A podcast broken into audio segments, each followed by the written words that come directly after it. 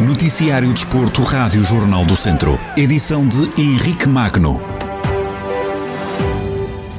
Em jogo da jornada 8 da primeira divisão de futsal, o Viseu 2001 perdeu este fim de semana em casa por 6-3 frente ao Sporting.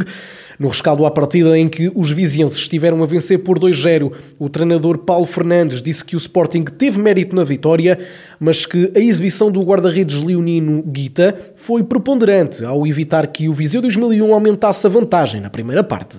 Eu não quero tirar eh, nem de perto nem de longe o mérito de vitória do Sport. Eu acho que hoje houve aqui um, um elemento que foi preponderante, principalmente na primeira parte do Guita. Acho que o Guita para mim foi o homem do jogo. Quando o Viseu estava a ganhar 2-0, fez duas defesas enormes. Depois do 2-1, tornou a fazer outra defesa enorme. E depois do 2-2, acaba por fazer outra grande defesa. Claro que eh, se fôssemos para o intervalo, não cabisbaixo, falámos lá dentro que estávamos muito bem no jogo. Paulo Fernandes considerou que o início da segunda parte foi letal para os vizienses, dada a entrada muito forte do adversário. No entanto, o técnico dos Beirões considera que o resultado foi desajustado. O início da segunda parte foi letal para nós. O Sporting com uma atitude completamente diferente, a pressionar na primeira linha, não deixar o Viseu construir. Gradualmente o Viseu começa a sair de pressão e no melhor momento do Viseu é quando sofre o 3 a 2 e rapidamente o 4 a 2 e assim matou o jogo completamente. Ainda equacionei se havia de colocar o guarda-redes avançado ou não, não justificava, até porque o Sporting é exímio a defender o 5 para 4, por tudo aquilo que o Viseu Viseu trabalhou, por tudo aquilo que construiu. Acho que se calhar menos um gol de diferença acabava por se ajustar muito mais. Também Luquinhas falou da derrota viziense. O brasileiro do Viseu 2001 retratou um momento delicado da equipa, mas pediu aos adeptos para não deixarem de acreditar. No segundo tempo a gente deu uma baixada no começo que não pode. A gente diz contra esses times que, bom, o esporte é um dos melhores times do mundo, não pode errar, que eles aproveitam as oportunidades que eles dão. Acho que no segundo tempo teve bastante chance de aumentar, de encostar no placar ou talvez virar o placar. Mas esse aí a gente sabia que ia ser um jogo difícil. Eu acho que a nossa equipe está num momento complicado, delicado. Nós vamos, com esse espírito que a gente teve aqui hoje, a gente vai alcançar ainda os objetivos muito grandes, porque o clube não merece estar nessa situação que está. Pedir para os adeptos aí confiar nessa equipe que a gente vai dar a volta por cima.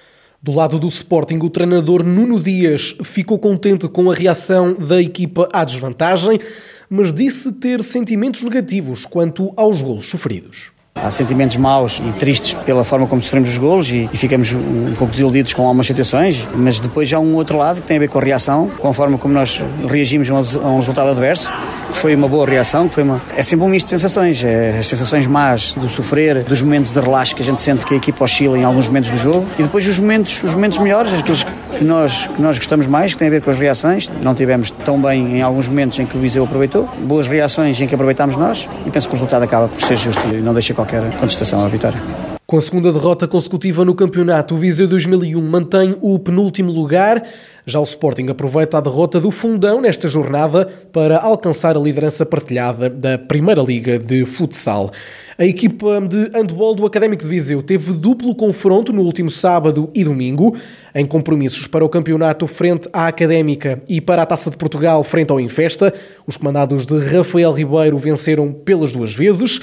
Em rescaldo à partida em Coimbra, o treinador academista fala de um jogo controlado que a equipa matou ainda nos primeiros 15 minutos. Nós, a um certo momento, já estávamos a ganhar 11-2. Obviamente, a segunda parte foi equilibrada porque o resultado da segunda parte não foi tão volumoso como o resultado da primeira. Fomos mais ou menos competentes durante todo o jogo.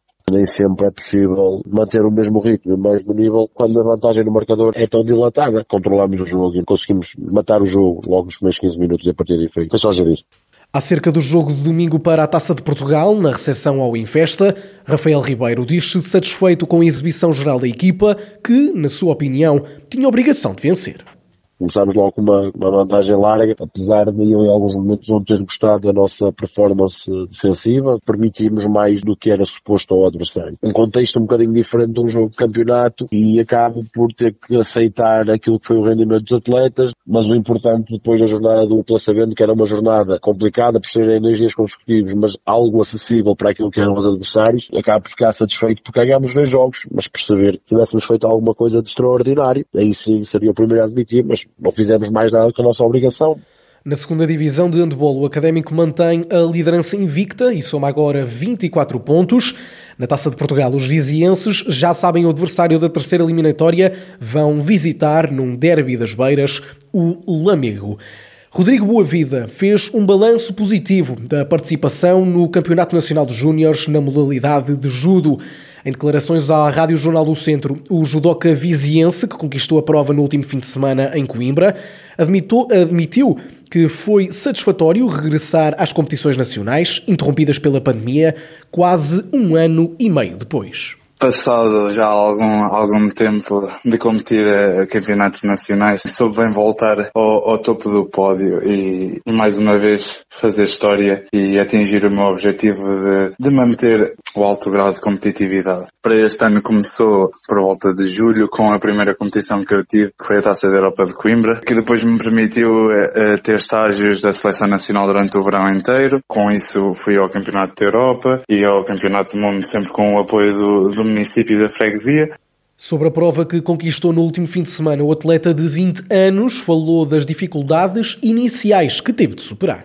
Tá, eu fiz quatro combates durante a prova toda. Comecei por ter mais dificuldades no início, mas isso é uma generalidade no judo, porque o, o primeiro combate normalmente é o aquecimento da prova. Então, correndo bem esse combate, a seguir já uma pessoa já vai mais tranquila. Fui crescendo a cada combate e, e consegui controlar bem os meus adversários até ao fim, garantindo-me o primeiro lugar. Rodrigo Boavida ainda lançou os próximos objetivos, assegurando que prevê a participação no próximo Campeonato Nacional de Sub-23. Ora bem, próximas provas ainda é um bocado incerto porque isto, isto, os casos estão a aumentar e não sabemos como é que vai reagir, mas provavelmente no, a meio do, do próximo ano estaremos a preparar provavelmente um campeonato nacional sub-23 e por aí ainda não tenho mais nada definido. Recorde-se que Rodrigo Boavida, de 20 anos, é o atual número 1 português no ranking mundial de judoca júniores, na categoria dos menos 90 quilos. Ocupa, nesta altura, o lugar 52 do mundo. É, ao mesmo tempo, Rodrigo Boavida, o único viziense da história da modalidade a alcançar o estatuto de atleta de alto rendimento.